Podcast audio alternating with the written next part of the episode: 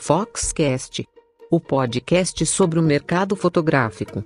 Apresentação: Léo Saldanha.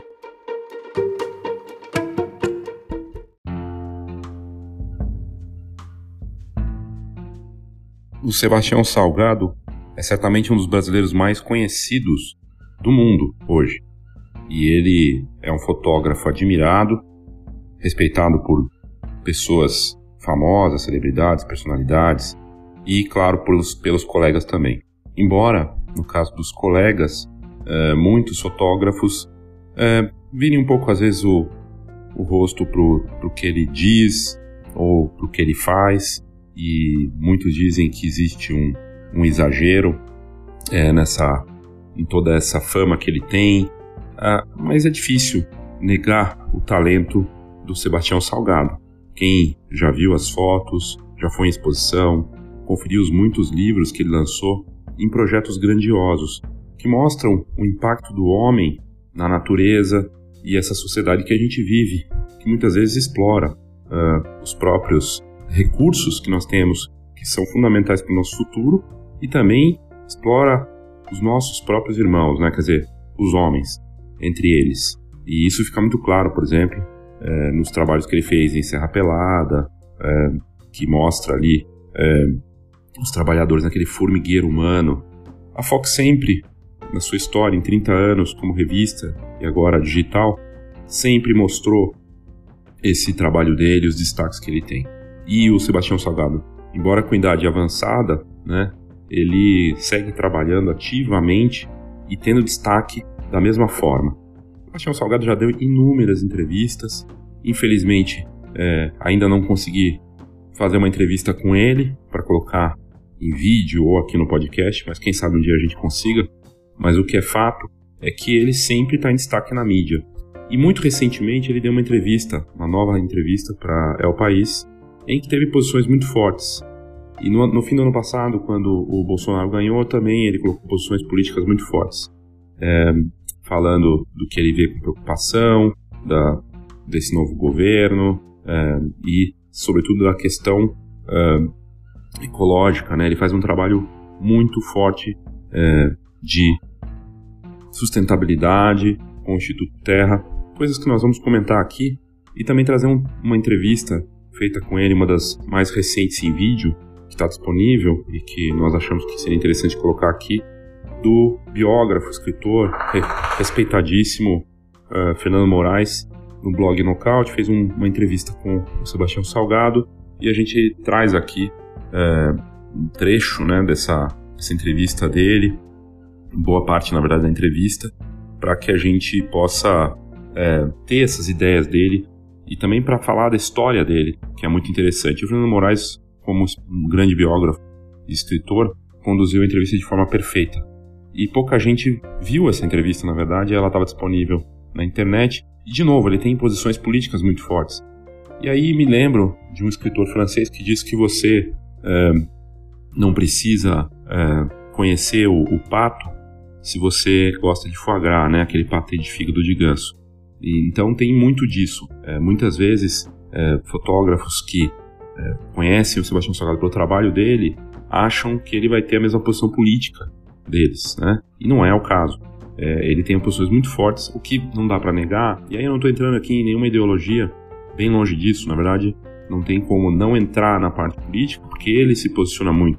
E é disso que eu quero também é, falar. Ele é muito autêntico, ele é muito verdadeiro, ele se expõe, se posiciona, e isso vai gerar, da, das pessoas que não concordam, que têm uma posição política diferente, obviamente uma rejeição. Mas o que não dá para dizer que ele não tem é autenticidade, é muito autêntico naquilo que ele acredita, nas posições dele, e tem uma história fascinante. Também é inegável essa história. Eu tive a oportunidade de ler o livro sobre o Sebastião Salgado, a história dele, né, que ele conta tudo, e é incrível, desde a parte quando ele trabalhava com filme, pegava as malas com não sei quantos filmes, sei lá, 100 filmes, e tinha que passar, tinha um problema sempre no aeroporto, porque o raio-x dava problema, então as viagens dele de avião, e ele viaja muito, sempre foram uma tortura. Ele levava muito tempo tendo que parar no raio-x, ter que mostrar que ele tem os filmes, então tem que ter todo um cuidado.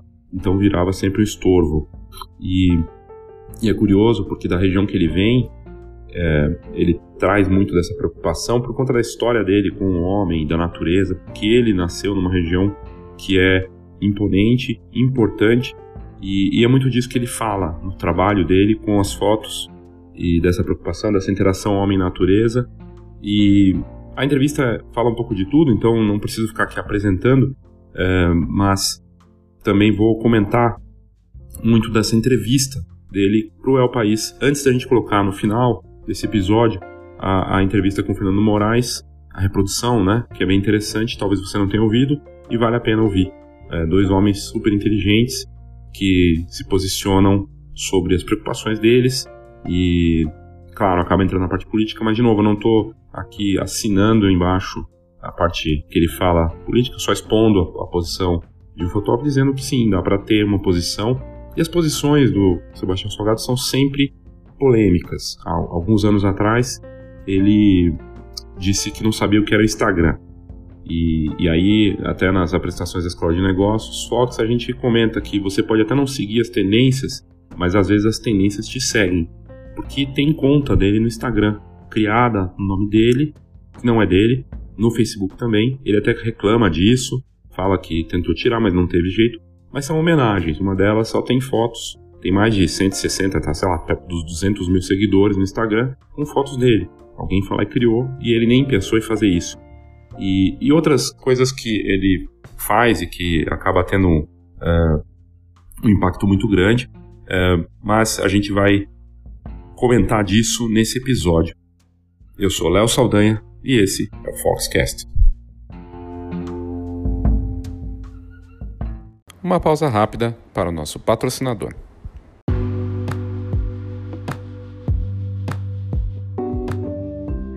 Olá, meu nome é Christian de Lima e sou da Go Image. Somos uma encadernadora que produz álbuns profissionais para os melhores fotógrafos de casamento, família e newborn do Brasil todo. Na verdade, esse é um trabalho gratificante, pois cuidamos com carinho e atenção dos nossos clientes fotógrafos para que eles possam atender da mesma forma cuidadosa as famílias que esperam os melhores álbuns e assim garantir as memórias que vão durar por muitas gerações. A GoImage acredita que você merece o melhor álbum, assim como você espera o melhor conteúdo do Foxcast. E é por isso que estamos aqui. Te convido para visitar a gente em goimage.com.br e será um prazer te conhecer. Um grande abraço.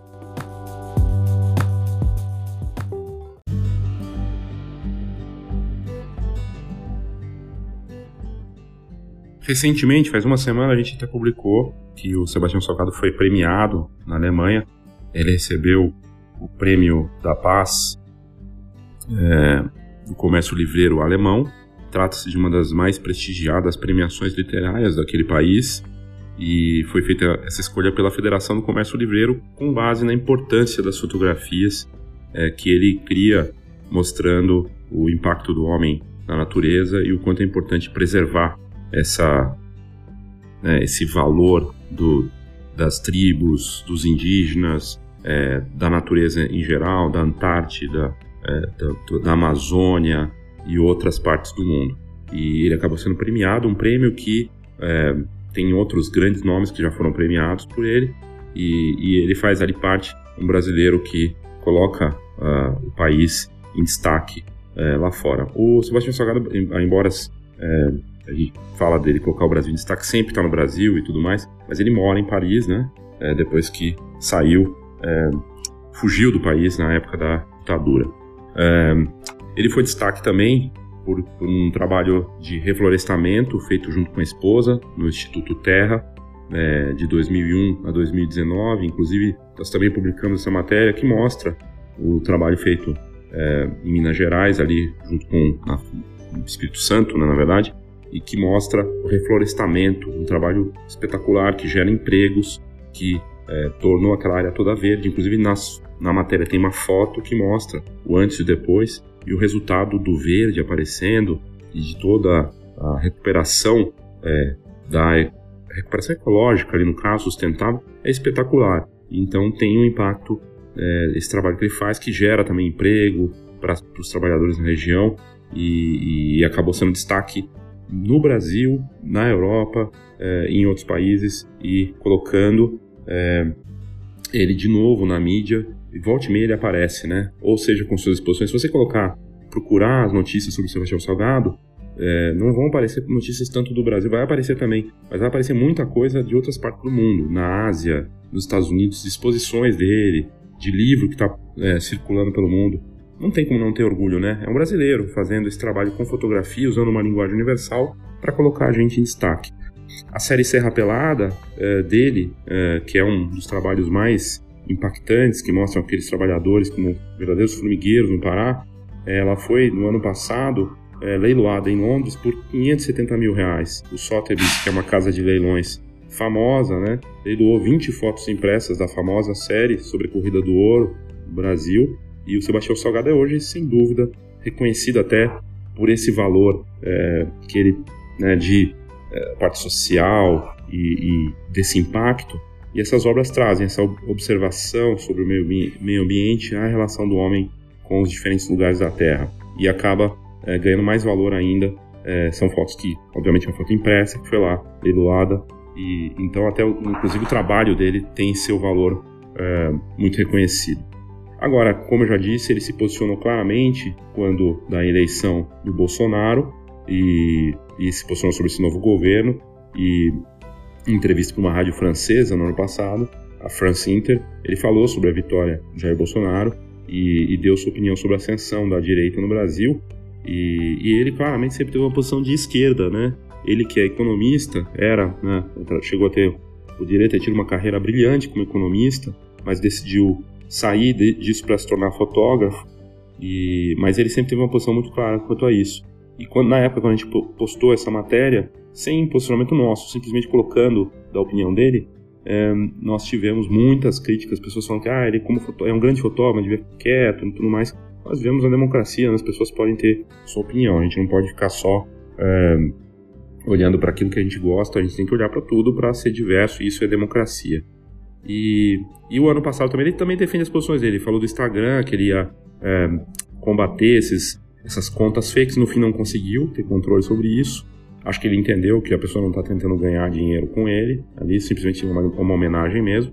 Mas ano passado uma loja online começou a vender posts dele e com as fotos, né, impressas, e ele decidiu, entrou com uma ação e aqui no Brasil para tirar essas fotos do ar e os produtos impressos que eram vendidos com, a, com fotos é, dele foram devolvidos, né? Então, é, e ele ganhou essa ação. E, e é, é, basicamente isso assim das notícias que saíram é, na Fox, mas tem notícia praticamente toda semana dele no mundo.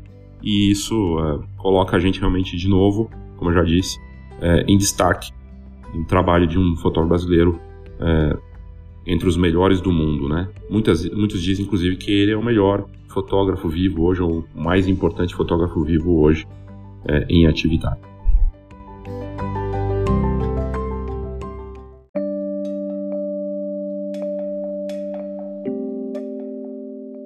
No dia 24 de junho, o El País então publicou uma entrevista muito bacana com o Sebastião Salgado. E logo na chamada já deixa bem claro que ela é vale a pena, né, ser lida é, com atenção. E a chamada ficou assim: Sebastião Salgado, abre aspas, foi dito que eu fazia estética da miséria. Ridículo, fotografo, meu mundo. Muitos fotógrafos leram, compartilharam, um dos que eu vi que colocou até no Stories é o Danilo Siqueira, que é um fotógrafo além de ser um amigo, também admiro muito. E, e ali as posições chamam atenção porque o, o Sebastião Salgado, tudo que ele diz, as pessoas querem ouvir. Elas querem ouvir, embora é, não que elas concordem, mas sempre vão prestar atenção. E, e aí a matéria fala que ele é uma lenda viva é, da fotografia, que nas últimas quatro décadas fotografou as maiores é, catástrofes, atrocidades, né, do ser humano, as paisagens mais incríveis e que com seus 75 anos, cheio de prêmios e reconhecimento, ele está na reta final de um trabalho tão gigantesco quanto os outros das tribos da Amazônia e, e ele diz que a curiosidade para conhecer as coisas do mundo e essa vontade de compartilhar é, é o que leva ele é, a caminhar no que ele diz que é como um homem da Idade Média. Então são coisas muito, muito distintas. Chama atenção primeiro assim, quem que vai fazer tudo que ele fez? Querer rodar o mundo, ter essa disposição com a idade que ele tem, né? E seguir com esse trabalho, que é um trabalho de impacto, né? E um trabalho de legado que vai ficar por gerações. Não é qualquer um, né? E, e correndo o mundo, entrando na selva, fazendo esse trabalho com essa disposição, com essa vitalidade, com essa idade, realmente é de se tirar o chapéu.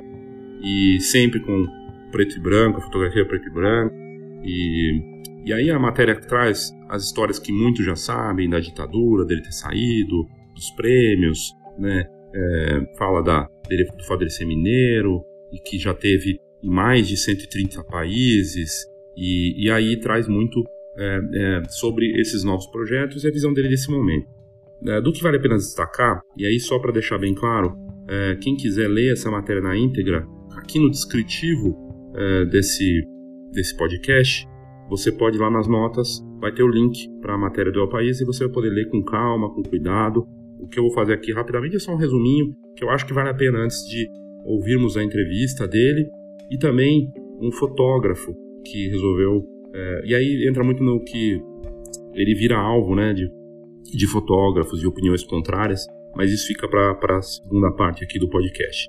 Mas nessa entrevista que realmente eu recomendo muito que você leia, ele fala sobre esse trabalho, como é que está o trabalho é, sobre a Amazônia, que é um trabalho que ele ficou nos últimos anos é, fazendo, tinham ainda histórias para contar, ele falou que tem ainda algumas histórias, ele fez 30 reportagens sobre 13 tribos, é, com muitas fotos aéreas, que dá uma extensão da, da floresta, dos rios e toda, né, toda a parte de, da sustentabilidade ali, da, do meio ambiente, né? E, e falou da dificuldade que foi fazer esse trabalho, essas fotografias, é, mas que vai ser surpreendente, porque mostra a região montanhosa, parece que você está nos Alpes, né? E, e, e aí ele fala das tribos que ele conviveu, ele conviveu com muitas tribos, como a gente já disse, dezenas né, de tribos, e, e falou da surpresa, né, como é que foi encontrar é, que ele demoraria muito para se adaptar, mas que não, que não foi é, tão complicado ele se adaptar às condições nas tribos e que a grande diferença entre eles e nós, né, que vivem lá nas tribos, são os pés, né, que os pés deles ficam é, a gente, como a gente usa sapato, ele brinca, né? Que como a gente usa sapato, o sapato acaba deformando nossos pés, porque os pés dessas comunidades, dessas tribos, são triangulares, né? Então são diferentes, já é, preparados ali para aquele ambiente é, e porque não usam calçados. É, aí fala dos prêmios que ele recebeu, né? É, e, e, dizendo, né? É, ele não me parece valorizar tanto assim é, essa questão de, das premiações, é, mas que o, o, que ele quer realmente é conhecer, ver perto os lugares mais incríveis e poder, pelo tipo de fotografia que ele faz, é, poder mostrar isso para as pessoas. E, e, e, me parece que o principal combustível do Sebastião Salgado, mais do que fazer fotos incríveis, é a curiosidade. No fim, ele está fotografando como esse combustível mesmo, de querer mostrar aquilo para as pessoas, pessoas que não iriam lá e da importância disso para o mundo. E, e, ele fala isso que a vida dos fotógrafos, inclusive, é assim: é ir, descobrir, conhecer e transmitir. É, e ele fala que a fotografia que ele faz é o espelho da sociedade, uma função que não existia há 100 anos e que ele acha que não vai existir é, daqui a 20. É, e aí, aqui é um ponto muito importante dessa parte, porque que ele acha que não, não tinha 100 anos esse tipo de trabalho, por conta da como a fotografia ocorria, de fato era muito diferente, e era muito inacessível, não tinha essa possibilidade de mobilidade, e ele coloca que existe um risco para a fotografia profissional, né, para o fotógrafo que faz esse não profissional, né, mas para o fotógrafo que faz esse trabalho como o dele, de rodar o mundo nessas características. E a, o risco que ele coloca é do celular, né, que as imagens feitas com o celular têm uma qualidade incrível, mas que ele não considera fotos de celular fotografia. É uma linguagem de comunicação, mas a fotografia é algo que você toca, que você guarda. As demandas, entretanto, estão mudando. Ele, ele diz aqui claramente. E nesse ponto, eu confesso que eu não posso concordar totalmente com isso, porque eu vejo muitos fotojornalistas indo para cenas de conflito, é, capas de revista e jornais que já usam fotos de smartphone de ponta É, e a gente tem visto esses fotojornalistas fazendo trabalhos com smartphone. Então, não sei se o, o, Sebastião Salgado não acompanha essas notícias, né? Mas colegas é, premiados também que vão para regiões de guerra usando smartphone. Então, não sei de onde ele tirou isso. E as fotos são impressas. Elas vão para revista, vão para capa, ou até vendidas em prints, ou vão para exposições. É, não sei, é esquisito. E aí, uma, um ponto mais importante ainda, é, eu estou terminando o livro de Social Photo, que é de um especialista dos Estados Unidos, que fala de é, mudanças de tecnologia, gerações e tudo mais. Ele falando justamente o que o Sebastião Salgado fala, que a fotografia de redes sociais ou de social photo, como ele batiza no livro, é uma linguagem realmente de comunicação. Usar a fotografia para mostrar uma personalidade, para comunicar algo. Isso é verdade, né? Isso mudou a foto fotografia líquida, que não precisa de impressão e é usada para outras coisas. E, e, aí conta a história dele, né? Como que ele é, se interessou pela fotografia, ele gostava de arte, de ver, é, de fotografar obras em preto e branco do Rembrandt. Então é interessante, aí entra muito aqui da bagagem, né? O quanto é importante a bagagem de fotógrafo, fala do trabalho que ele fez com a Magnum, de ter se relacionado com fotógrafos muito talentosos. E aí você vê com quem você se relaciona, networking é super importante, a experiência, sair, né, para fazer. E, e a, a, a, entrevista fala da trajetória, né, dos trabalhos dele, sempre maratonas, grandes trabalhos de fôlego e super complicados, como Trabalhadores, Exodo, Gênesis, é, porque essa longa, essa longa duração sempre.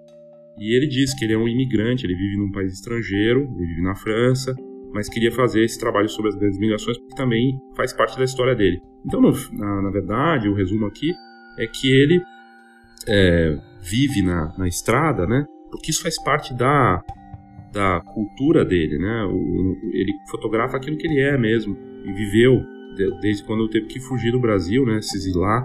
É, e, e é a mesma coisa. E, e eu acho, assim, é uma matéria espetacular essa entrevista.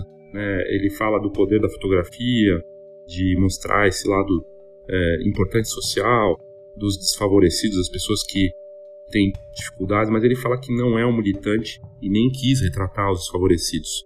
É uma é, forma de vida que ele pensa e, e ele aí rebate as críticas de que é, ele faz uma estética de miséria. É, ele fala até, inclusive, aqui na matéria, ele diz: Meu cu, eu fotografo meu mundo, sou uma pessoa do terceiro mundo, conheço a África com a palma da minha mão, porque há somente 150 milhões de anos a África e a América eram o mesmo continente. É, e ele fala também da questão das cores, que as cores é, elas tiram atenção, desconcentram, por isso que ele prefere é, fotografar preto e branco, né? E que a cor sempre desconcentrou ele, então por isso que ele colocou esse foco no preto e branco e que uma das coisas que desconcentrava ele também era trocar o rolo de filme, que embora ele tivesse sabia trocar como ninguém e ele cantava enquanto trocava o filme, na época que ele trabalhava com fotografia analógica, é, mas ele conseguia fotografar de olhos fechados, cantando MPB e sem perder, para isso não perder a concentração, para não sair do clima, o foco, né? Para poder gerar as fotos que tornaram ele tão famoso. E a, a, entrevista fala das fotos famosas dele, como a do garimpeiro em Serra Pelada, apoiado numa escultura de madeira, se ele tem referências é, cristãs, né, de iconografia cristã, se isso serviu de inspiração. E ele concorda, porque como ele é de Minas Gerais, o estado mais barroco do Brasil, ele vai trazer isso na cultura dele, né? E, e ele falou que quando fez essa foto, ele via São Sebastião com as flechas, né? Nas minhas fotografias, é, minhas fotografias não são modernas e pós-modernas, são barrocas, porque vêm desse mundo. É, fala também do trabalho dele de fotojornalista na África, em 94, quando ele foi para Ruanda e viu lá coisas é, muito complicadas. Ele diz que ele nasceu e cresceu na natureza, né? Ele morava na fazenda tinha a fazenda da família lá no Espírito Santo, né? E, e, ele acabava andando o dia inteiro de cavalo. Então ele tinha contato muito com isso, até nas madrugadas que eles acordavam para caçar e depois iam nadar no rio. Então a parte principal do trabalho dele, é, ele fala que é muito mais a fotografia de natureza e não as pessoas. E E, e ele fala que após o.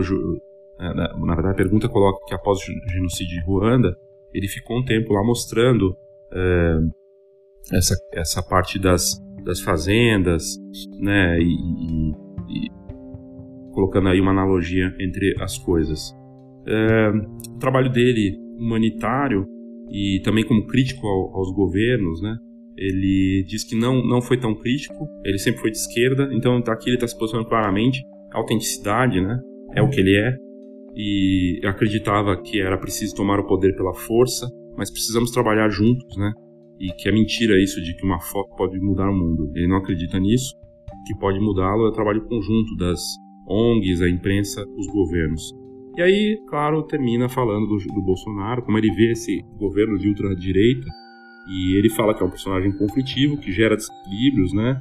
Como a destruição das florestas, das comunidades indígenas, são ideias de extrema direita, e mas que a sociedade brasileira é capaz de oferecer resistência. Ele foi eleito democraticamente, acho que é importante que ele está se colocando dessa forma, né? Por uma importante maioria, de modo que é preciso trabalhar para que essas pessoas não apoiem novamente ideias retrógradas.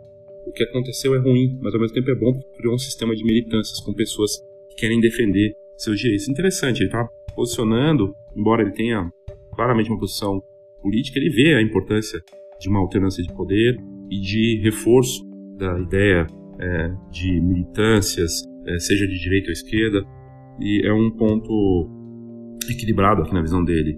E na, no restante da América Latina, o que incomoda ele, ele fala do que o Hugo Chávez, ele trabalhou na, na Venezuela antes do Hugo Chávez, que era um estado dirigido por uma burguesia, mas que foi saqueado pela burguesia, depois pelo Chávez, né, que chegou com apoio popular, mas perdeu perdeu o controle, abusou do poder, né, e que o Maduro destruiu a economia e que isso precisa mudar, precisa ter, é, mas que ele não acha que tem, uma, tem que ter uma intervenção militar, é, que são esses, esses, países da América Latina são democracias jovens e é preciso é, olhar a história da Europa para entender o que acontece na América Latina.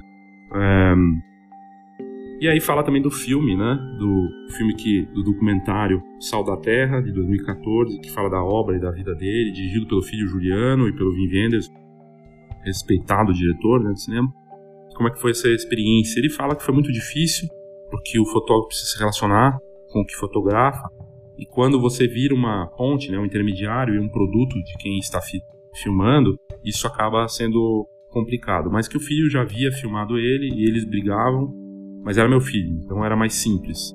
E com ele e o Win, tinha, entre ele, o filho, né, e o Win Wenders, tinham três câmeras, uma equipe de som, um carnaval. Mas ele fez isso pelo filho, né?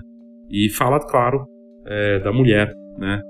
A, Lélia Vanik, que produz os livros, como é que é essa relação de um casal que está casado há 50 anos. Ele falou que não é complicado, que ele ama profundamente a mulher, que ela tem um gosto excepcional, uma capacidade de organização que ele não tem, se ocupa das exposições, ou seja, é uma parceria e ela ajuda muito. Se não fosse a Lélia, não teria esse resultado todo. Ele começou com ela há 55 anos. Desde o começo ela apoiou, porque as coisas que ele, que ele procurava não estavam na porta de casa. Precisava ficar muito tempo fora. Ela ajudou cuidando dos filhos. E tem, eles têm um filho com síndrome de Down, que é o, além do Juliano, o Rodrigo, né? E ele, ele, uma, e aí a, a matéria da, do Zé País faz uma, uma provocação que em 2007 também numa entrevista ele falou que nunca trabalharia em 2007, né? Que ele nunca trabalharia com digital. Ele demorou para trocar filme para digital, mas ele disse que a qualidade do digital no começo não era tão grande, que depois foi uma facilidade que permitia usar uma câmera leve, rápida, e que a qualidade em, em filme caiu porque era muito caro. Em minhas viagens eu levava 600, eu falei 100, né, rolos no começo. Ele levava 600 rolos de filme, pesavam 35 quilos, ele brigava nos aeroportos Hoje, com uma caixa do tamanho de um celular, eu levo esses 600 filmes. E, e as redes sociais, né? Ele comenta sobre as redes sociais que eu comentei. Se elas não lhe não interessam, que tem uma conta no Instagram, vai ter mais de uma conta do Instagram com o nome dele. Ele falou que não é dele, que no Facebook há outras duas que também não são, são, uma, são falsas. Ele falou que brigou por mês, que tirasse a conta e apareceram cinco. Não me interessa, o que é exposto ali é como se você baixasse as calças e mostrasse a bunda pela janela. Não é da minha geração, não é meu mundo e, e que ele teve se ele teve tempo para fazer um balanço.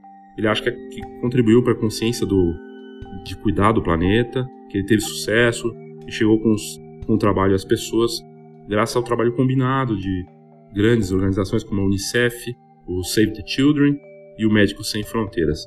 Mas eu sozinho com minhas imagens não teria feito nada, seria como o pó.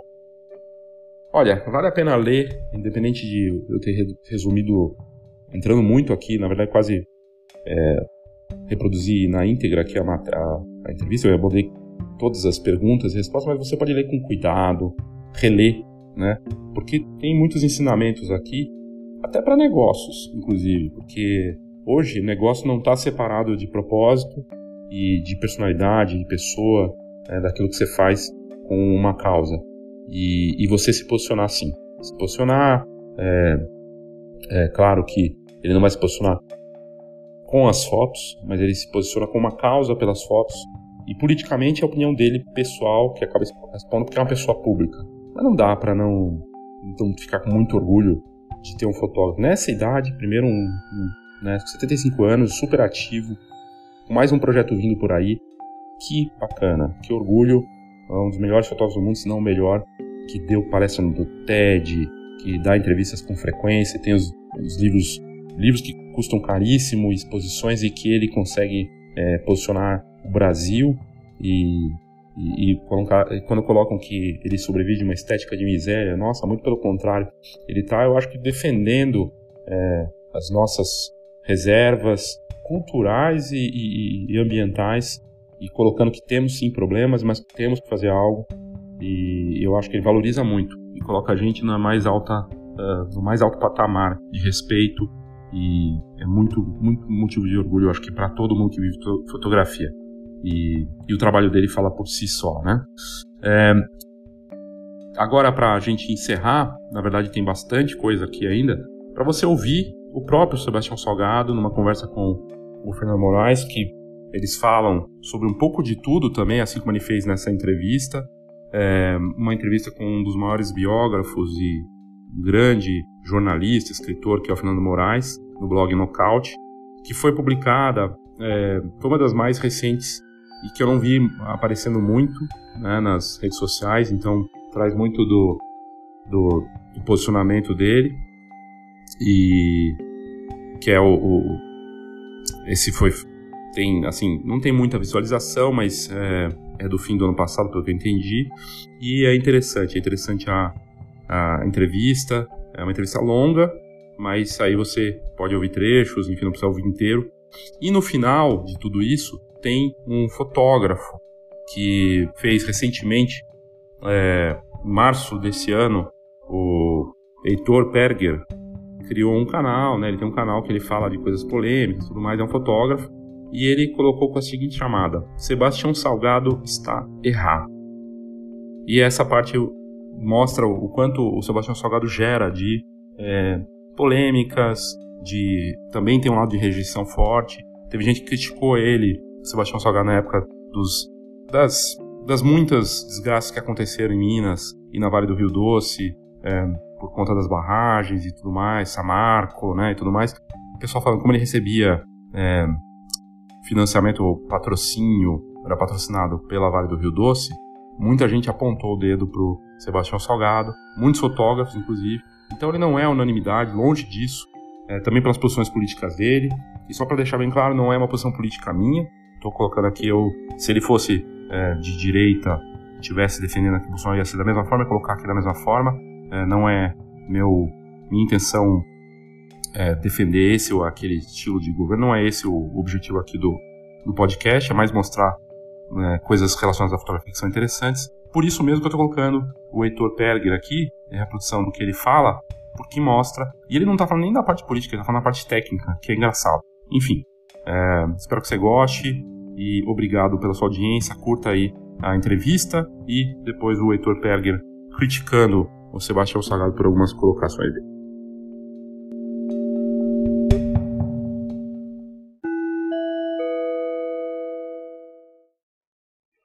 Olá, tudo bem?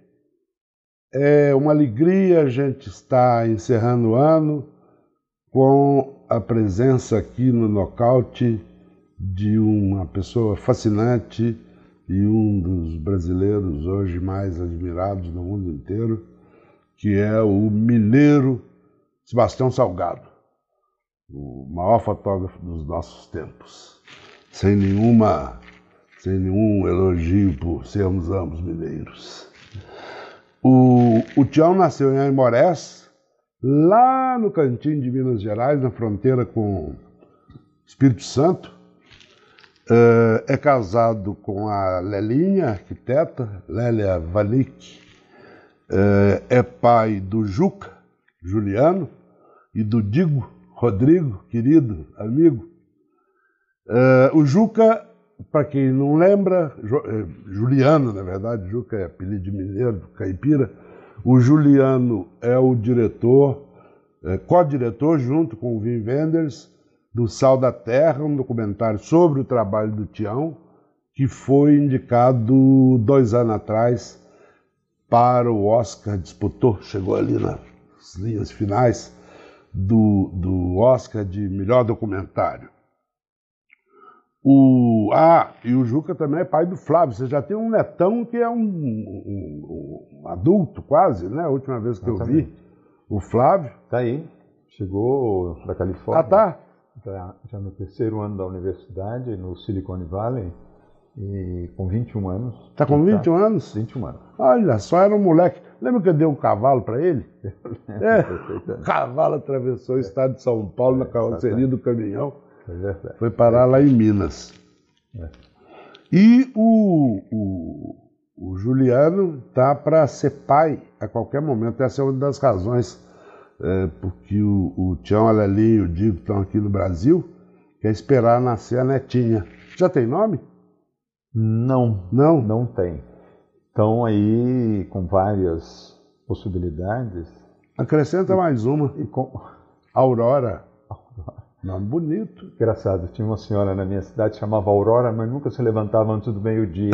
Será que é, é não, não. Esse nome esse foi colocado errado. Tá a Lélia é uma coisa que eu deixei de falar. A Lélia não é só a mulher do Tião. A Lélia é parceira do Tião profissionalmente, porque os projetos, depois que o Tião faz as fotos, os projetos que vocês chamam lá de maquetes, né? É, é, são concepção da Lelinha. Mas né? mesmo antes, olha, concepção dos projetos, nós fazemos toda a concepção junta. Esses projetos que eu realizo normalmente são projetos de longo prazo.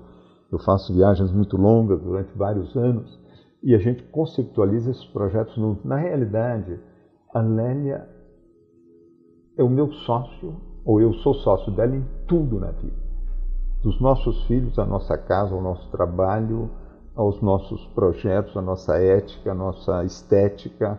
Quer dizer, nós fizemos uma vida juntos. O que é interessante é que há oito dias atrás, no dia 16 de dezembro, nós completamos 50 anos de casado. 50 anos de casado, é? 50 anos de casado. Você vê onde é que eu perdi meu cabelo. Olha só, rapaz. 50 anos de casado, absolutamente. É, o, o, o Tião e a Lelinha tiveram que sair do Brasil depois do ato 5, 69, foram sair daqui fugidos, eh, foram para a Europa. Ele trabalhou por um período, porque como ele é, o Tião de formação é economista, ele foi trabalhar na Organização Internacional do Café e por uma curiosidade foi substituído, tinha sido aberta uma vaga por um outro exilado, tinha deixado o lugar, que era o Felipe Rastul, é que me substituiu na organização. Ex exatamente. exatamente. Mas olha, mas eu não fui imediatamente para a organização. Eu fui para Paris e preparei na Escola Nacional de Estatística e Administração, Administração Econômica, a escola do, do, do, Ministério das Finanças francês, que é o ENSAE. Eu fiz toda a preparação para um doutorado em economia, passei dois anos de estudos teóricos na França, antes de eu ir para Londres assumi esse trabalho. Eu trabalhei na organização de 71 a 73 e quando eu abandonei para ser fotógrafo, um jovem economista me substituiu, que foi o Felipe. Felipe Rastou, que depois, para quem não sabe, os mais jovens, foi, chegou a ser presidente da Petrobras no governo Fernando Henrique Cardoso. Uh, o, o Tião e a Lelinha criaram um negócio maravilhoso, que depois eu vou pedir para falar mais demoradamente, que é o Instituto Terra, Uh, e um mês, menos de um mês atrás, ele tomou posse na Academia de Belas Artes da França, o primeiro brasileiro a integrar o rol dos imortais da instituição. A gente deu aqui no, no nocaute, na hora que eu vi as imagens de você com aquele fardão maravilhoso e com a espada de ouro, eu falei, isso parece um príncipe do Império Austro-Húngaro. Muito bonito, cerimônia muito bonita, um príncipe, mesmo. Um príncipe do córrego do aventureiro. Do córrego do aventureiro. É, o Tião já era um fotógrafo de renome quando, em março de 81, ele fazendo um trabalho profissional para uma agência de notícias, para Magno, não. Era para Magno. Magno. Eu estava na Magno. Ele estava é, cobrindo os primeiros 100 dias de governo do presidente Ronald Reagan. E aí, na hora que o Reagan está entrando num, num hotel do Hilton, de, do Hilton. de Washington, é vem um sujeito, um maluco, né? Um sujeito desequilibrado, é, e faz um atentado, dá um tiro na barriga do. Ele dá sete tiros, Deu sete tiros. Um acerta no carro, que era um carro blindado, e recosteia e entra no, no, na caixa torácica do, do presidente Reagan, quase matou, porque ele ficou na caixa quase do coração. Outra bala atingiu a cabeça do do Segurança? Não, do assistente de imprensa Sei. do Reagan. E uma terceira bala atingiu um segurança. Ele, das sete balas, ele acertou três. E o Tião é, fotografou. Fotografou e aí ele já era, evidentemente, um grande fotógrafo, virou um fotógrafo conhecido no mundo inteiro por isso. É, o Tião está aqui por tudo isso. Para ficar falando dessas coisas dele, eu tinha que dispensar ele, deixar de fazer as coisas, eu ficava aqui falando sozinho. Então, eu vou pedir ele para falar de um trabalho muito bonito que foi publicado no Brasil dez dias atrás, que é um grande ensaio que ele publicou na Folha com um texto do, do Leão Serva, um texto muito bonito do Leão Serva, sobre uma comunidade indígena, os Curubos, no extremo oeste do Brasil, lá já perto do Peru, né? depois Peru do Acre. E Colômbia, é, no Vale Peru do Javari. e Colômbia. É, é, vocês fizeram mais do que uma reportagem, do que uma aventura. É, eu estava lendo o texto do Leão. É uma expedição que você faz quando tem que se meter num ensaio como esse. Né? conta um pouquinho para a gente. Olha, eu estou fazendo um trabalho maior com as comunidades indígenas já há bastante tempo. Eu tive que trabalhar muito com as comunidades indígenas na Amazônia no projeto de Gênesis, e quando eu terminei o Gênesis, eu fiquei, continuei trabalhando na Amazônia, porque eu vi a importância dessas comunidades indígenas para nós brasileiros. Na realidade, quando os portugueses chegaram aqui em 1500, só chegaram homens. As primeiras mulheres portuguesas chegaram 55 anos depois e foram só cinco mulheres. E chegaram centenas de milhares de homens portugueses, ocuparam essa costa, e tiveram portugueses que chegaram a ter 80 mulheres.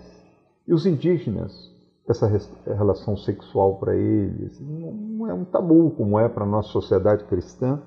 E eles eram loucos para ter um português na família, um cunhado, né? Houve um grande movimento no Brasil chamado cunhadismo e que queria uma nova tecnologia que o português trazia. Então, garantia a tecnologia da tribo a presença de um português. Então, a nossa base da cultura brasileira, da sociedade brasileira, foi formada com homens portugueses e mulheres indígenas.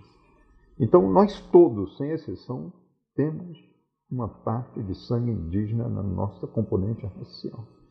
E quando você pergunta um brasileiro qual é a sua origem, eu pergunto, eu acho que eu sou meio italiano, português, alemão, não importa, mas ninguém fala de origem indígena. Nós somos todos de origem indígena. E essas comunidades indígenas, principalmente as da Amazônia, são comunidades muito importantes o Brasil é um dos poucos países do mundo que respeitou suas comunidades indígenas. O Brasil tem umas instituições que só o Brasil tem. São as coisas fenomenais. E uma delas é exatamente uma chamada FUNAI, a Fundação Nacional do Índio. A FUNAI, criada por um grande militar, é? O Marechal Rondon, ela conseguiu, junto aos indianistas, aos sociólogos, uma quantidade incrível de incríveis sociólogos no Brasil, de antropólogos, fazer com que nós sejamos o único país do mundo que possui 13% do seu território território indígena. E olha, o que é espetacular nesses territórios indígenas é que ainda existem no Brasil em torno de uma centena de grupos indígenas que ainda não foram contactados. Nós vivemos ainda com a nossa pré-história. É Você sabe que eu me surpreendi. A história da humanidade, nós convivemos com ela aqui no Brasil. Mas a minha primeira surpresa quando eu li o seu, quando vi seu ensaio na Folha de São Paulo, eu, eu, eu zanzei muito pela Amazônia em 70, 74, escrevi o meu primeiro livro lá. Eu nunca tinha ouvido falar de corubo. Não, o corubo é um contato muito recente. O primeiro contato com os corubo foi em 1996. O primeiro grupo contactado, pequeno grupo, é um grupo muito especial porque é um grupo que resiste à invasão da Terra. Ele resiste. Ele foi o grupo que mais matou brancos no contato, porque todo mundo que entrou no território, eles resistiram. Sim. E eles são muito poucos. O primeiro contato, acho que foi em torno de 24 pessoas. O segundo contato foi feito em 2014. E o terceiro contato em 2015. Ou então, seja, dois anos atrás. Dois anos atrás. Olha o que é fabuloso. Eu mais o, o Leão tivemos a oportunidade, junto com a equipe que nós constituímos para ir lá, como você falou, nós organizamos uma expedição primeiro, uma representação importante da FUNAI que acompanha a gente. Nós, para chegarmos num território desse, nós temos que ter uma autorização do Ministério do Interior, da FUNAI, para a gente aproximar. E nós fomos o primeiro grupo de jornalistas, eu fotógrafo, Leão jornalista, que tivemos autorização para contactar os, os corupos. E eles são muito especiais, muito interessantes porque a grande maioria dos Coruba ainda não saiu do mato. Os parentes deles, desses que já saíram, ainda estão no mato. O dia que o Leão e eu fomos embora, e para mim trabalhar lá, os Corubos me pediram um presente, dois grandes barcos. Eu mandei fazer esses barcos na, em Manaus, numa fábrica de barcos em alumínio, comprei dois bons motores para eles, e dois dias depois que nós fomos embora, eles sumiram. Eles saíram todos. E eles desceram o rio Ituí, que é onde eles estão colocados, subiram o segundo rio, lá onde estão as comunidades dos isolados, Restantes. e foram visitar. Ah, Sumiram e um helicóptero do Exército localizou a nossa tenda, que o dia de ir embora nós demos a nossa tenda para eles. eles. Que na realidade a nossa tenda é uma grande lona. De caminhão, né? De, de... caminhão, que, possa, que ela faz mais ou menos 70, 80 metros quadrados e que a gente instala dentro da floresta para se proteger de chuva, na realidade. Sim. Doamos para eles e o exército localizou essa tenda lá no território. Já no território dos, dos que ainda não estão. Não foram contactados, eles foram visitar os parentes, sabe? Visitar os primos, visitar os cunhados. Visitar Levaram os... a lona junto. E interessante, quando nós estávamos preparando para ir, para entrar, que eu trabalhei primeiro do mês de agosto ao mês de setembro com uma outra comunidade indígena na região do rio Purus, o Suruahá. E quando eu estava saindo do Suruahá, no mês de setembro, houve uma denúncia de um genocídio de grupos indígenas na Amazônia. E, e quando nós fomos para lá, estava ainda um pouco essa história de que houve ou não houve o genocídio, mataram ou não mataram os indígenas isolados. E está havendo uma coisa muito terrível no Brasil hoje, porque olha, Todos os governos do Brasil, até agora, até aqui, respeitaram as instituições brasileiras. A FUNAI é uma grande instituição brasileira. Não é? é... Hoje, o governo atual no Brasil, ele retirou os recursos da FUNAI. O recurso da FUNAI já eram pequenininhos, muito pequeno, para você ter as comunidades indígenas brasileiras, o território indígena na Amazônia, o então, homologado, reconhecido por lei, ele corresponde a 25,6% da Amazônia. E para todas as outras comunidades indígenas no Brasil, só existe 360 milhões de reais. Para todas essas Meu comunidades. E o governo atual retirou mais de 50% desse orçamento. E a semana passada, dos 160 milhões que ficou para a FUNAI, foi retirado ainda 13 milhões. Meu Deus. Então, o que acontece? Por que começa a haver genocídio no território indígena? Estão indo embora, a FUNAI está indo embora. Não, não está indo embora. A FUNAI está lá, mas a FUNAI está lá sem recursos. Por que a FUNAI não vai embora? Porque os trabalhadores da FUNAI são verdadeiros, verdadeiros militantes, verdadeiros Sei, ativistas. heróis brasileiros, são os trabalhadores da FUNAI.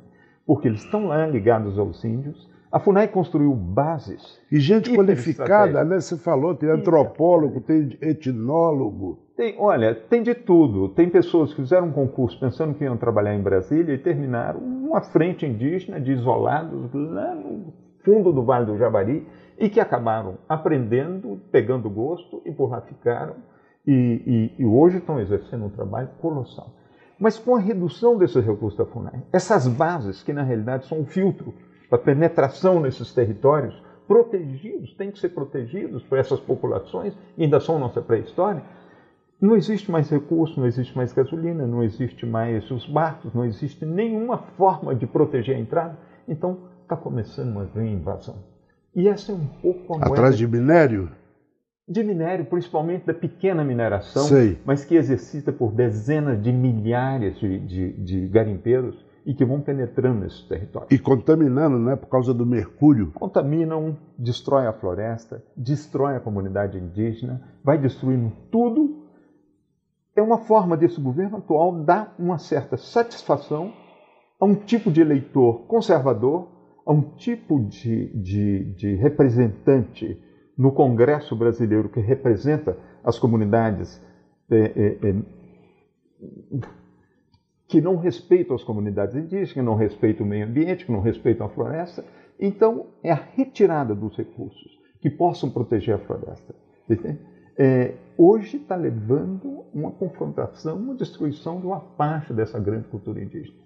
Então, Isso é, pode dar numa espécie de genocídio, porque mas você está está, havendo um genocídio. sabe, a continuar desse Tá, jeito. tá. A grande esperança é que o, nós teremos eleições em 10 meses e que o governo que foi eleito seja o governo que foi eleito. Tem que ser um governo que respeite as instituições nacionais. Você entende? Que Entre elas? institu- Entre elas, a FUNAI. Você entende? Que, que respeite, porque é, essas comunidades têm que ser respeitadas, têm que ser protegidas Ou desa- desaparecem, né, Tiago? desaparece. Olha, Fernando, o que é interessante, quando você olha um mapa da Amazônia, a Amazônia brasileira, ela está distribuída em, em três grandes grupos. Um são os territórios indígenas, que compõem mais ou menos 25% da Amazônia. Outros são as unidades de conservação da Amazônia.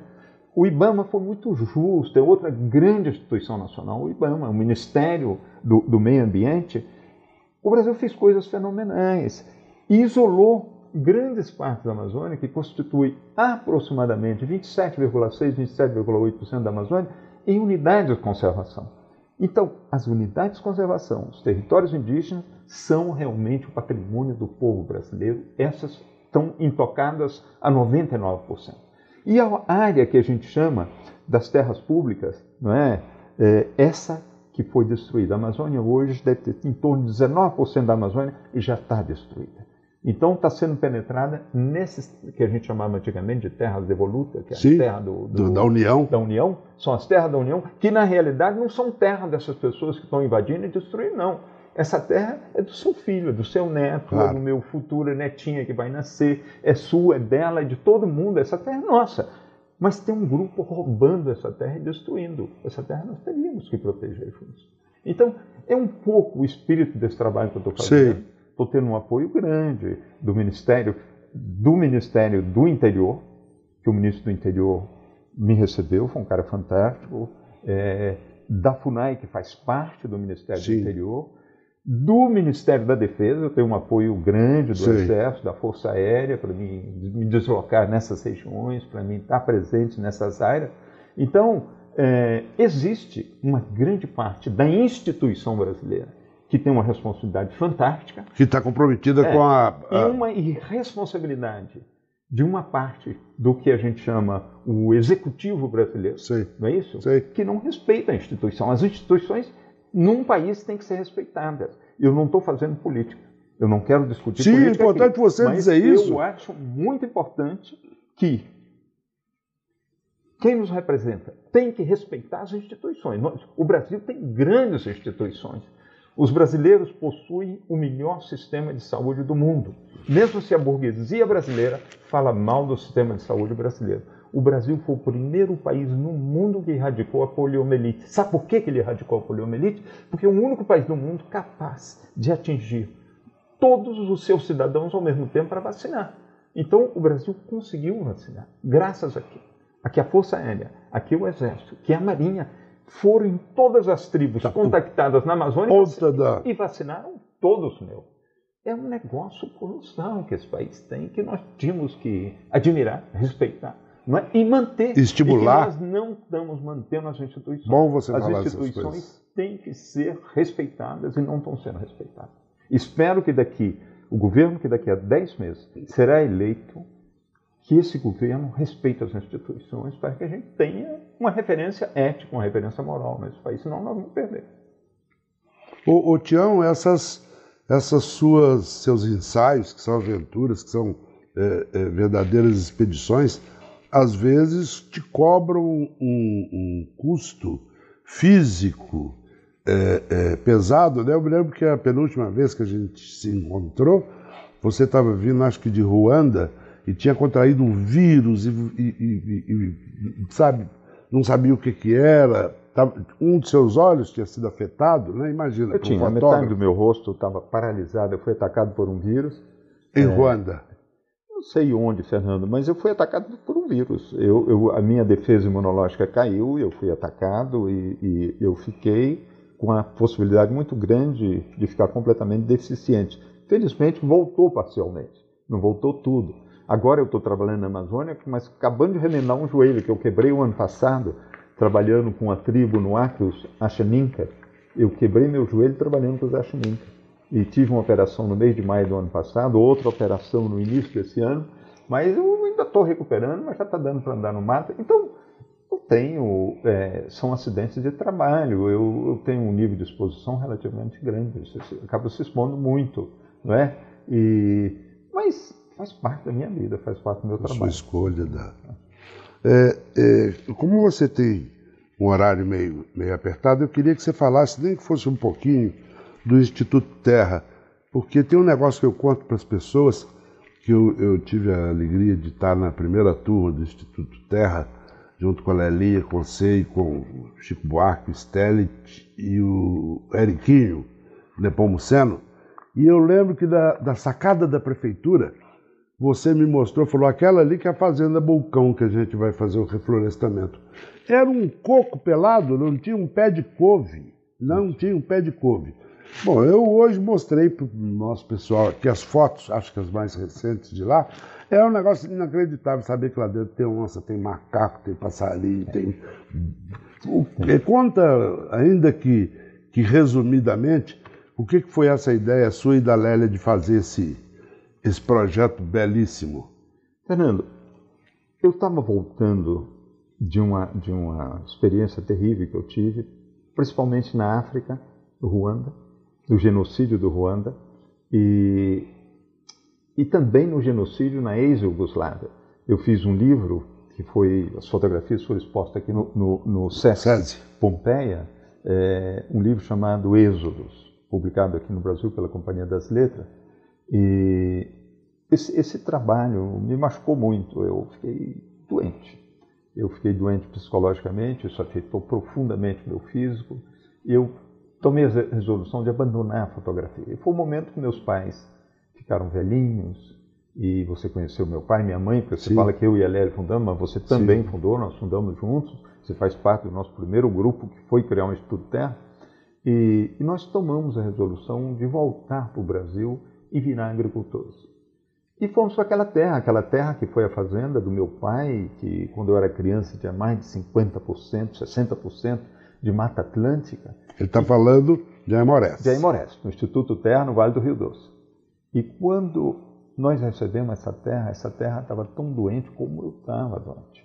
Essa terra tinha perdido 99,5% da sua floresta. Tinha menos de meio por cento de cobertura de floresta uma erosão que você conheceu, terra inteiramente destruída. E aí a Lélia teve uma ideia fantástica, falou, Tião, por que em vez da gente tentar uma agricultura numa terra que não tem mais nenhuma fertilidade, totalmente erudita, a gente não replanta a floresta que estava aqui.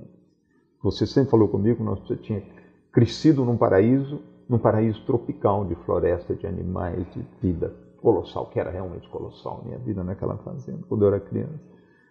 Eu falei, vamos embora, por que não? Procuramos um grande amigo nosso, chamado Renato Jesus, que dirigia a reserva da Vale do Rio Doce em Linhares, a reserva ecológica da Vale do Rio Doce em Linhares, hoje Vale. E... Linhares é a cidade vizinha de, de Aimorés. Vizinha, ali, já, uns 120 quilômetros de Aimorés, mas no é, Espírito já Santo, no Espírito Santo. No Espírito Santo, próximo da foz do, do Rio Doce. E foi uma grande reserva de 22 mil hectares que a Vale comprou naquela época, que as locomotivas ainda eram, eram, eram a lenha, né, para ser lenha para locomotiva e para cortar dormente, para fazer dormente para as estradas. trilhos. Depois eles viram que economicamente era muito mais barato comprar os dormentes e comprar a lenha do que cortar uma floresta, eles acabaram preservando aqui, virou hoje é uma das grandes reservas do Brasil.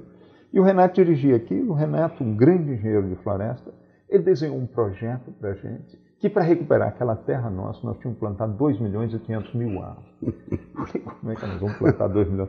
Eu sou simplesmente fotógrafo, a é um designer, e nós não somos ricos. Nós ganhamos bem, mas não somos ricos, não tinha dinheiro para um investimento desse. E aí eu comecei a correr o mundo. Eu já era um pouco conhecido como fotógrafo, e me, me receberam no mundo inteiro, nos Estados Unidos, na Itália, na Alemanha, todo lado, aqui no Brasil mesmo. E nós começamos a conseguir os recursos e conseguimos mesmo. A Natura, é, o Guilherme Leal foi muito fantástico com a gente. Ele entrou como um grande parceiro, as nossas construções, uma parte das nossas plantações, a Natura ajudou a gente no início, uma coisa Sim. colossal. O FUMBI, o Fundo Brasileiro da Biodiversidade, e fomos. Na realidade, hoje, nós estamos com 2 milhões e 500 mil árvores plantadas. Já tem? Plantamos a nosso espaço. Hoje nós estamos fazendo enriquecimento, estamos fazendo, criando um pouco de subbosque, estamos afinando o projeto, mas plantamos os 2 milhões e 500 mil árvores. Criamos o maior viveiro de planta nativa do estado de Minas Gerais e Espírito Santo. Na nossa região nós temos o maior viveiro, nós produzimos em torno temos uma capacidade, não é todo ano que nós produzimos, depende da demanda, mas temos uma capacidade de até 1 milhão e 200 mil árvores por ano de mais de 100 espécies diferentes. Uh, nós temos equipes que coletam semente a 200 quilômetros em torno do, do projeto. Você pega um raio de 200 quilômetros e a gente coleta em torno para ficar dentro do mesmo ecossistema. Temos um banco de sementes, criamos um banco de sementes, um laboratório de sementes, e hoje nós produzimos para toda a região plantas. Hoje, na realidade, nós estamos trabalhando já num segundo projeto. Nós estamos trabalhando na recuperação das fontes de água do Vale do Rio Doce. Sim. O Vale do Rio Doce é um vale enorme, ele é mais ou menos do tamanho de Portugal. Mas esse, esse projeto é pós Mariana ou é pré-Mariana? Pré-Mariana. É pré-Mariana. Ah, nós começamos esse projeto há 5, 6 anos Sei. antes de Mariana. Sei. Nós preparamos um projeto para a recuperação de todas as fontes do Rio Doce. O Rio Doce, ele está, ele, ele é o coração do vale mais degradado do Brasil, que é o Vale do Rio Doce. Foi inteiramente destruído. O fato de ter excelentes terras, então era uma terra excelente, principalmente para pecuária, é uma terra é, é, é, acidentada, mas de boa qualidade, dava um capim colonhão incrível que você plantava ali, virava uma, uma selva de colonhão, e foi uma grande região de pecuária. Isso levou a uma destruição brutal da pátria floresta. Segundo, que como era uma terra muito rica, você tinha uma grande representatividade da Mata Atlântica. Então, a quantidade de peroba, jacarandá, jequitibá que tinha ali, tudo foi retirado, enviado para o Rio, para São Paulo, para Belo Horizonte, para virar taco. Taco. Para virar taco. As perobas eram cortadas, faziam taco, e que hoje o taco caiu de moda, foi tudo jogado fora, destruído, né? mas nós destruímos uma floresta imensa para dar lugar à pecuária e madeira para grandes cidades brasileiras, principalmente na construção, construção civil. civil. E, e, a realidade é que tudo foi destruído. Então nós tínhamos um projeto, o, o rio, que foi um rio navegável. Hoje você passa, na época seca, com água na canela, no rio, que é um, o maior rio, o Rio Doce é o maior rio que nasce e morre no centro-sul do Brasil. Não é? Os grandes, o São Francisco é maior que o Doce, mas ele nasce e morre no Nordeste. Sim. outros nascem aqui e vão para outras regiões. Mas ele é o único rio que nasce e morre nessa região. Um grande rio e que hoje está inteiramente destruído. E nós preparamos um projeto para recuperar as 377 mil fontes de água que compõem o Rio Doce. Sei. Porque às vezes as pessoas pensam que as fontes de um rio são só as cabeceiras do rio. Não. As fontes de um rio são todas as fontezinhas que vão a cada pequeno córrego, que vai fazer o córrego médio, que vai fazer o rio médio, que vai fazer o. E o muitas rio... delas começam a ter ocupação humana e, portanto, contaminação. Todas elas são destruídas. Você corta a floresta, você Por esgoto. abate. Não, Fernando, corta para pasto, corta para agricultura e você não sabe que você está matando uma fonte de água.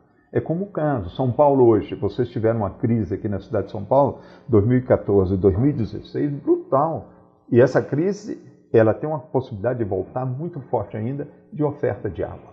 Olha, as barragens daqui não tem que ser preenchidas com água de chuva, não. É com água de, de fonte. Mas nós matamos as fontes aqui todas. Nós temos que replantar as fontes. É o que nós estamos fazendo no Vale do Rio Doce. Nós criamos um projeto há seis anos atrás, não mais, há sete, oito anos atrás, para o BNDES e tentar um, financiamento para plantar todas as fontes do Rio Doce.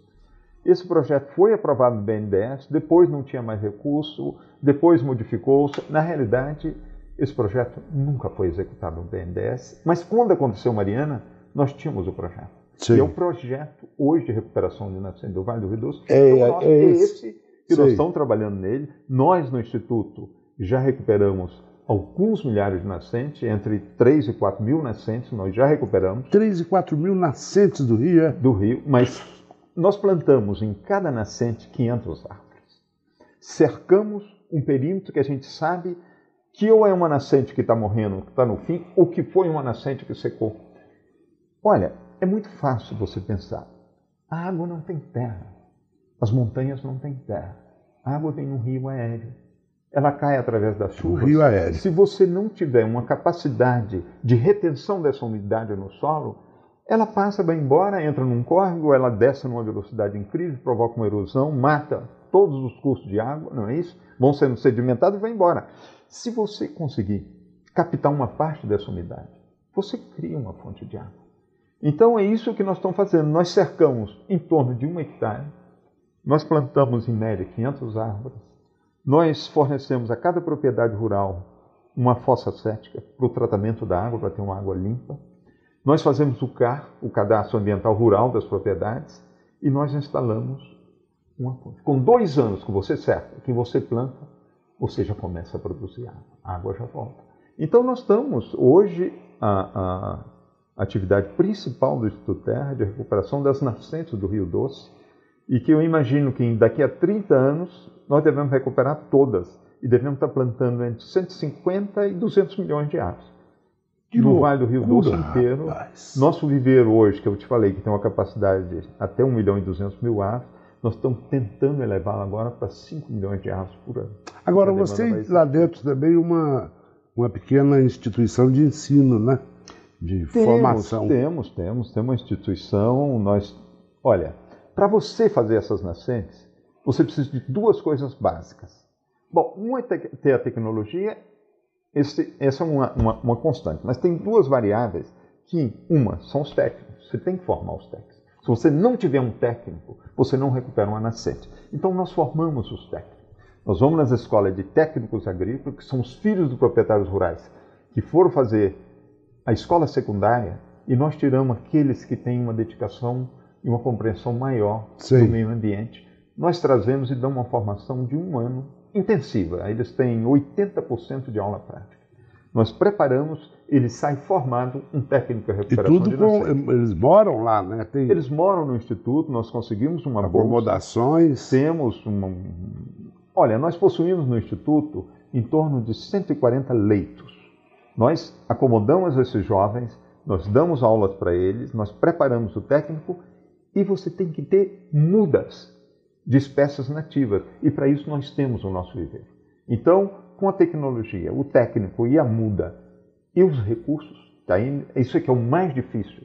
É uma sociedade que hoje precisa de água, e que não está lutando pela água. São Paulo precisa de água e não está recuperando as nascentes. Essa deveria ser a primeira preocupação nacional, recuperar todas as nascentes, porque nós precisamos dela para alimentação, para beber, para o gado, para a agricultura. Para a indústria. E para a indústria, porque é ela que vai formar a energia elétrica que nós vamos, vamos precisar dela. Então, nós teríamos necessariamente que investir nessa, nesse lado. Não estamos investindo. Então, para nós conseguirmos recursos, é muito difícil. Nós deveríamos estar plantando, em média, 9 a 10 mil nascentes por ano.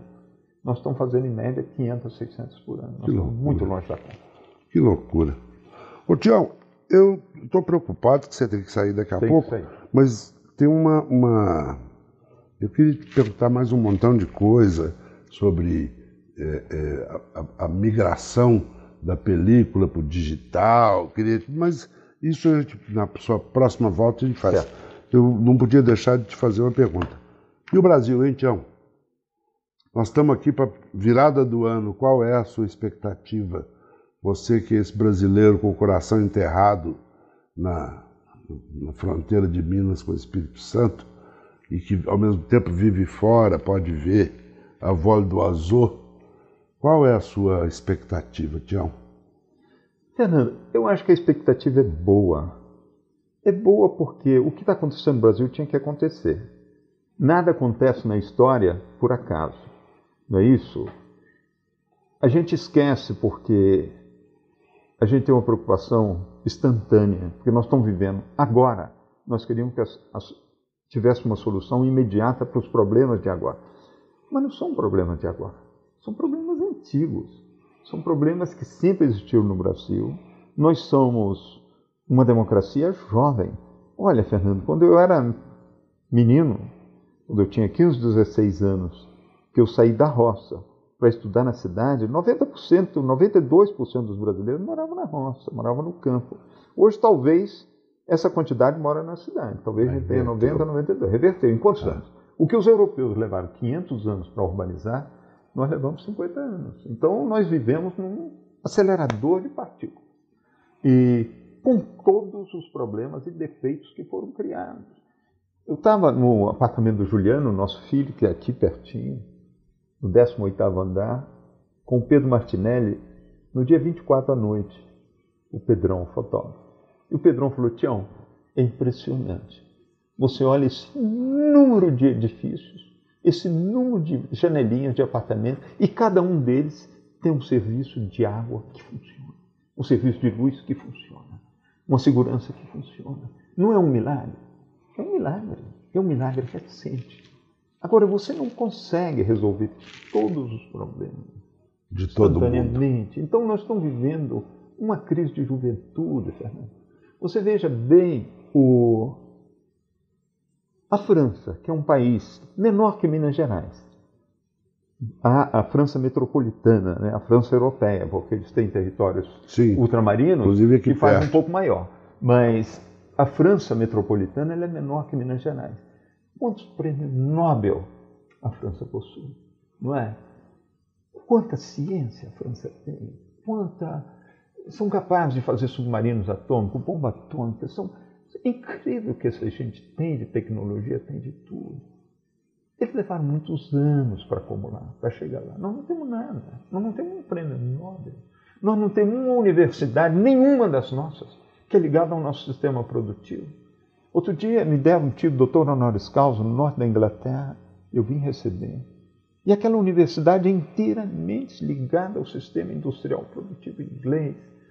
E as nossas universidades não são, elas são universidades de faz de conta, puramente teóricas. Os heróis que se formam ali, eles têm que eles mesmos procurar se ligar com um, um, um, trabalho que eles vão fazer, vão concorrer, vão chegar não sabendo absolutamente nada. Não existe coordenação entre o aprendizado e o sistema produtivo.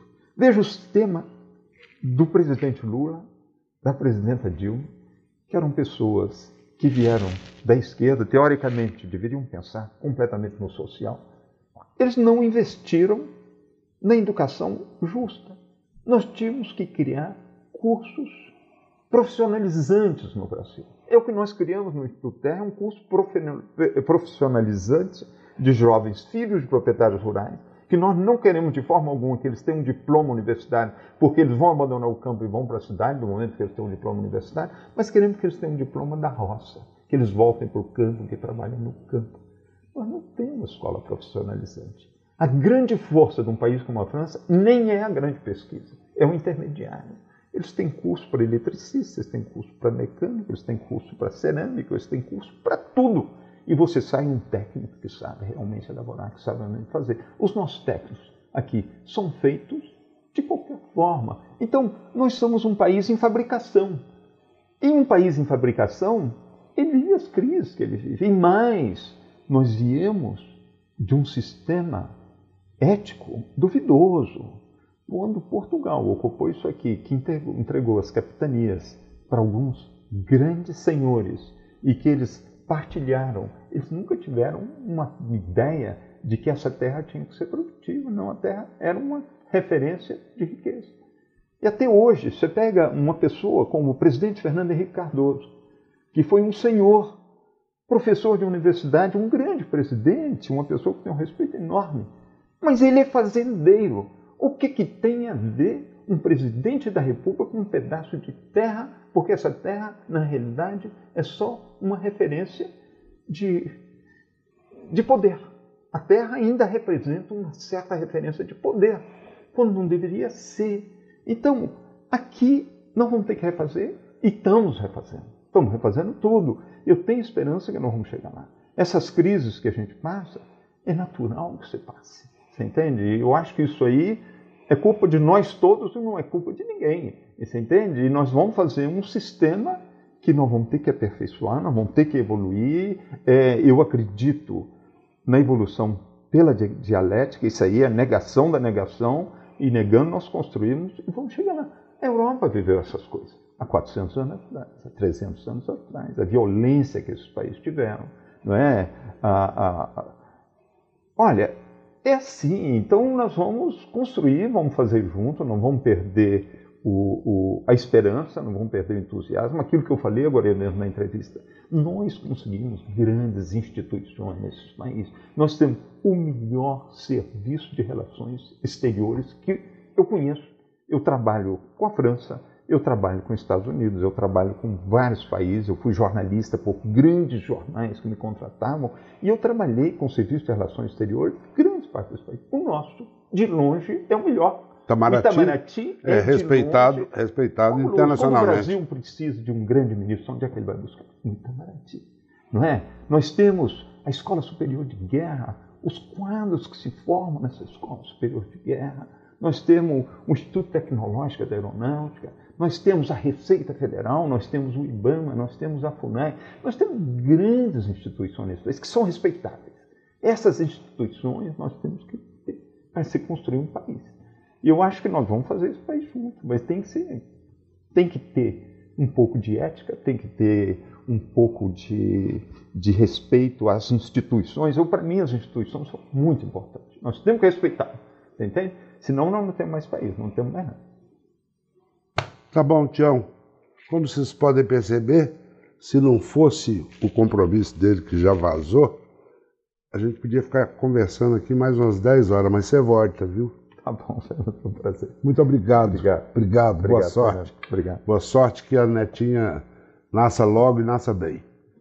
Muito obrigado. Obrigado. Já, obrigado. já separei um charuto cubano para ele levar para o Juliano, filho dele para ir para a varanda e celebrar na hora que nascer a menininha. Tá, tá precisando, bom? viu? Porque nós tivemos dois falsos alarmes. Pois é. Vamos o, charu, o charuto 23, voltamos. O meu charuto, o meu charuto talvez, talvez seja o estímulo para que ela venha. Tá, tá bom? Obrigado. Obrigado. Obrigado.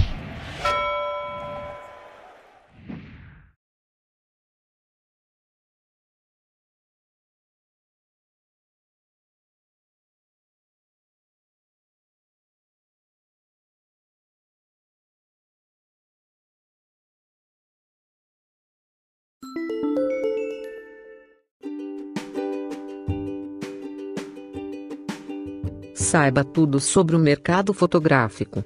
Acesse fox.com.br. Tendências, negócios e inspiração para quem vive fotografia. fox.com.br Calma. Vocês vão querer me crucificar por eu ter dito que o Sebastião Salgado tá errado, mas eu consigo explicar isso para vocês. Então, sobre essa treta, eu quero que vocês vejam esse vídeo, dá uma olhadinha. Eu fiz uns cortes para ficar bem curtinho. Compramos a câmera, eu vi a relação que eu comecei a ter com todas as coisas através da lente. Eu te juro que a minha vida mudou naquele momento. Quatro, cinco dias depois, nós tínhamos um pouquinho de dinheiro, voltamos em janeiro, compramos mais duas lentes. Eu sabia que aquela só, lente 50mm, uma lente normal, não cobria tudo que eu poderia ver de uma forma diferente. Compramos uma 24mm, uma 200mm. Compramos uma 24mm, uma 200mm, 200mm, 200mm, 200mm. Você ouviu bem, cara? Você ouviu o que, que ele fala ali? Ainda bem que naquela época não tinha YouTube, né? Senão talvez ele se desmotivasse a comprar uma teleobjetivo. E agora tu imagina se tivesse YouTube em 1970, cara. Talvez ele se desmotivasse de ter. Ai, cara. Eu nem consigo falar direito isso aqui. Talvez ele se desmotivasse de ter uma 70-300, 70-200 ou a 200mm. Ele ia dizer, não, 200mm não tem sentido eu ter. Sim, galera, eu tô de volta com mais uma treta. E se você não viu o vídeo ainda inicial da treta, clica aqui em cima que você tem que assistir para entender o que eu vou dizer nesse vídeo. Tá beleza? Já voltou, já assistiu, já tá de volta?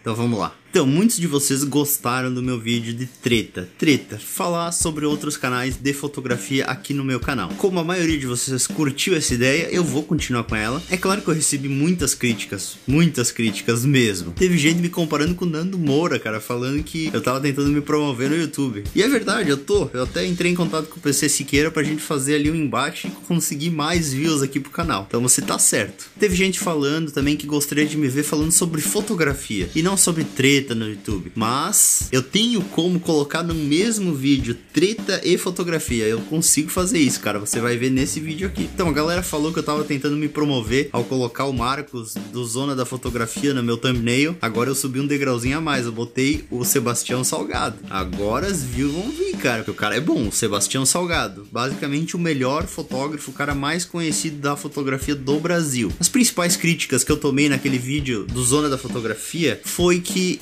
tirei do contexto, eu descontextualizei a informação que foi dada lá. O Marcos teria colocado a informação como se fosse para iniciante, que o iniciante não deveria ter uma teleobjetiva, mas aí que tá, eu discordo disso também. Eu acho que o iniciante deve conseguir trabalhar com diferentes distâncias focais. Veja o exemplo do Sebastião Salgado. Ele foi lá adquirir uma 50mm, ele viu que fotografia era para ele, ele reviu o mundo através da lente e ele pensou: essa lente aqui não vai ser suficiente para me expressar na fotografia. Ele foi lá então comprou uma grande angular a 24mm e comprou uma 200mm, uma teleobjetiva. E aí, você acha que ele comprou a teleobjetiva por quê? Porque ele queria fazer esportes, porque ele queria retratar a vida selvagem na África, como muitos de vocês colocaram aí que não dá para fazer com 85mm? Não, ele queria ver o mundo através de uma 200mm. E eu não tô aqui cagando regra dizendo para vocês que você tem que comprar uma teleobjetiva. Não é isso, é uma recomendação. Vocês nunca vão me ver eu cagando regra aqui no canal. A ideia é sugerir que você consiga trabalhar o seu olhar na fotografia realmente através de vidro, através de lentes diferentes. Quando eu pego minha 200mm, minha 70 200mm, eu já sei mais ou menos qual que vai ser a cobertura da lente, eu já consigo imaginar o enquadramento. Isso é muito útil. Isso existe para mim porque eu comecei muito cedo com teleobjetiva. Eu não comecei com uma 70 200, não foi essa a minha sugestão. A minha sugestão foi que você adquirisse uma teleobjetiva, seja ela qual for for. Eu comecei com uma 55 300 milímetros que eu coloquei exemplos de fotos que eu fiz com ela e fotos que eu gosto muito até hoje. Então você não precisa comprar uma 70 200 milímetros se você é iniciante. É muito caro, não se justifica. Mas você compra teleobjetivas básicas por 300 reais. Eu acredito que tem uma Canon, eu acho que é 75 300, ela é muito barata, ela não chega a 400 reais nova. A Nikon também tem uma 70 300 AF, que é mais antiga, que ela também nova você compra muito muito barato. Usado, então, nem se fala. Então não me venha com essa justificativa que o iniciante não tem por que gastar numa teleobjetiva. Olha, se você só pode ter a 1855, ótimo. Se você só pode ter o celular, ótimo. Eu tô tentando dizer aqui que é um baita de um investimento, é você investir no seu futuro como fotógrafo, você ter uma teleobjetiva. O seu olhar vai ficar mais esperto, você vai ficar mais esperto na fotografia. Mas são sugestões, sugestões. Eu não tô tentando cagar a regra e dizer que você precisa fazer isso ou aquilo. Veja o caso do Sebastião Salgado. Ele começou na fotografia aos quase 30 anos e ele tirou a primeira foto dele basicamente aos 26, 27 anos de idade. A primeira foto, primeira, ele não, não tinha celular na época, foi realmente a primeira foto dele. E ele não sabia o que ele queria fazer naquele momento. Ele só sabia que a fotografia tinha transformado a forma de ver o mundo para ele. Para aumentar as possibilidades de se expressar, ele logo percebeu que uma distância focal não iria ser o suficiente. Então ele tinha ali uma fixa média, uma fixa grande angular e uma fixa telefoto. E naquela época, zooms não eram comuns como são hoje. Eu acho que nem devia existir na época lente zoom. Talvez se ele tivesse começado hoje em dia, ele tivesse comprado três lentes zoom. Por exemplo, uma 10 20mm, uma 18 55 uma 55-300. Ele teria uma gama muito maior de distâncias focais para poder trabalhar. E olha, se eu acho que tem um tipo de amante da fotografia, de aspirante a fotógrafo que tem que ter uma tele, é o iniciante. Aí que tá, é o iniciante que tem que ter. Porque você tem que ter as opções no começo da sua carreira, no começo do seu aprendizado, para ver exatamente o que funciona para você, qual que vai ser o seu estilo. Eu diria que a distância focal tem muito a ver sobre estilo. E eu tenho um vídeo sobre isso que você pode clicar aqui em cima e vai lá e dar uma olhada. Então eu acho que distância focal tem relação com o estilo. E se você não testar uma grande gama de distâncias focais, você vai ficar limitado em determinar o seu estilo na fotografia. Pelo menos nesse quesito de distância focal. É óbvio que tem vários outros elementos que determinam o seu estilo, mas um deles eu acho que é realmente a distância focal que você utiliza. Ó, nesses vídeos aqui eu não quero desrespeitar ninguém. Eu quero trazer discussões pro canal, discussões para a comunidade do YouTube, que é muito árida, como eu falei, as pessoas não se conversam aqui na comunidade, é cada um no seu canto e cada um por si cada um com seu conhecimento na sua bolha, e isso limita muito o que a gente pode passar para vocês. Eu acho que todos têm a ganhar com esse tipo de iniciativa de críticas, de revisão por pares, como eu já coloquei no outro vídeo. No vídeo que eu explico por que, que eu excluí o vídeo, clica aqui em cima. Então, galera, eu não quero gerar polêmica, eu quero gerar conteúdo, eu quero gerar discussões, eu quero ver essa galera aí que já criou conteúdo há muitos anos revendo talvez o que foi dito, questionando seu próprio posicionamento, questionando as suas opiniões, questionando o que já foi dito. Eu com certeza falei muita merda aqui no canal, deve ter muita coisa que eu já não concordo comigo mesmo. E se alguém for lá e fizer uma avaliação desses vídeos mais antigos meu, com certeza eu vou ter um pouco de vergonha do que eu falei. Eu mudo minha opinião. Eu já aprendi muita fotografia entre o momento que eu fiz o primeiro vídeo e o momento que eu tô agora. E não significa que agora eu sou um mestre da fotografia, não. Só significa que no passado eu era muito pior. Então a gente rever os nossos posicionamentos demonstra que a gente evoluiu e que a gente consegue perceber essa evolução em nós mesmos. E é essa evolução que eu quero que fique transparente para todos vocês e eu tenho certeza que todos vocês vão gostar de ver essa evolução. É isso aí, galera. Eu espero que vocês tenham gostado dessa treta news aí da fotografia. Se o canal não acabar, elas vão continuar. Vamos ver se a gente consegue driblar os setores jurídicos de todos os canais do YouTube para continuar gerando conteúdo para vocês. Uma pausa rápida para o nosso patrocinador.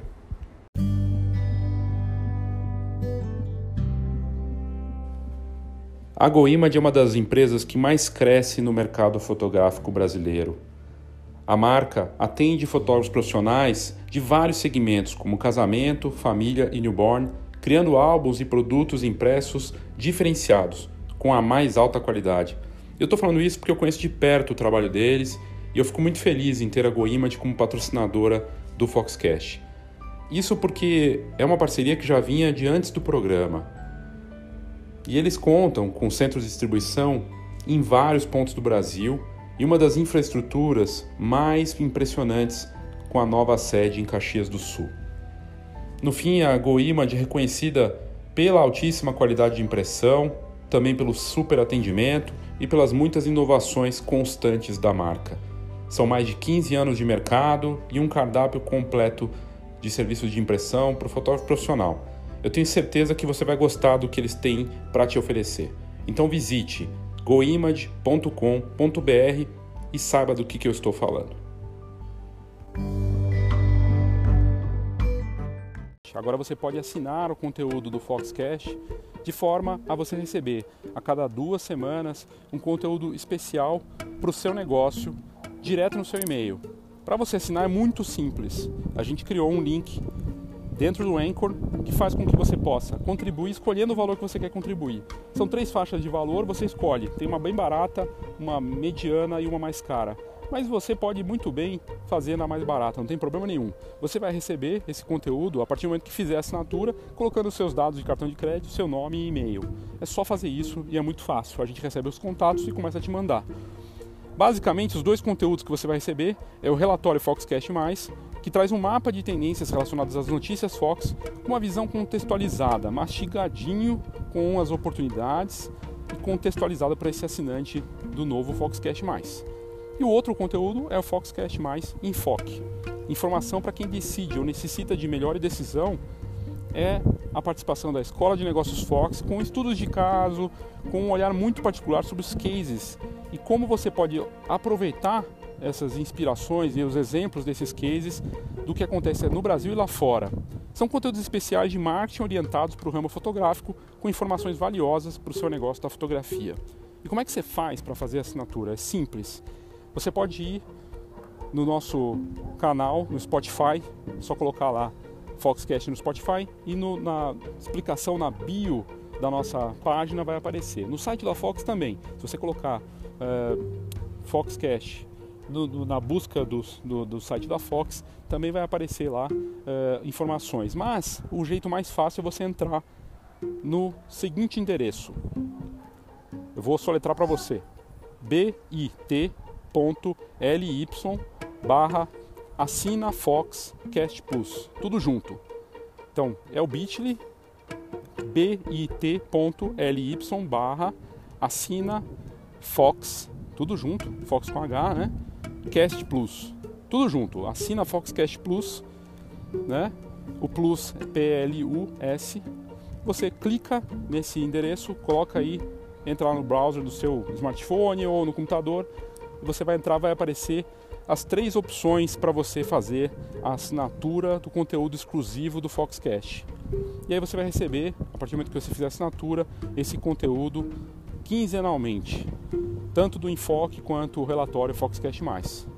E você escolhe quanto você quer investir. Você pode investir lá o valor que você quiser, você bota seu nome, seu e-mail, cartão de crédito. É uma plataforma segura de pagamento internacional, inclusive que foi comprada agora pelo Spotify. Você escolhe quanto você vai contribuir mensalmente. É uma assinatura, obviamente mensal. E agora você vai poder então assinar o Foxcast Mais. Se você contribuir, primeiro você torna possível a gente manter o alto nível do programa e ver o que, que a gente vai preparar ainda mais para você a partir disso. Dependendo da demanda que a gente tiver, né, da adesão, a gente vai poder fazer mais e melhor. Eu espero que você acredite na gente, assine o Foxcast Mais e vamos fazer esse podcast crescer ainda mais. Obrigado e assine o Foxcast Mais.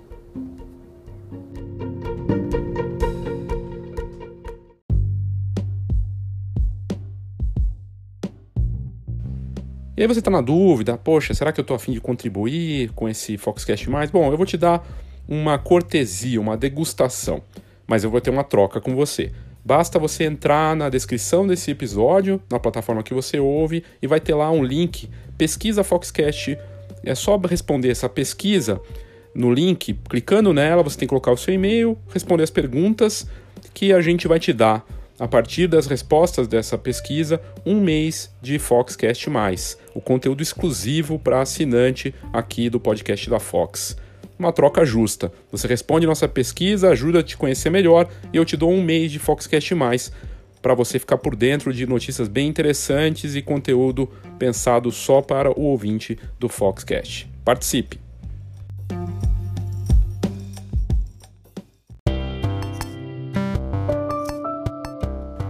Obrigado pela sua audiência, obrigado por ter escutado esse episódio do Foxcast.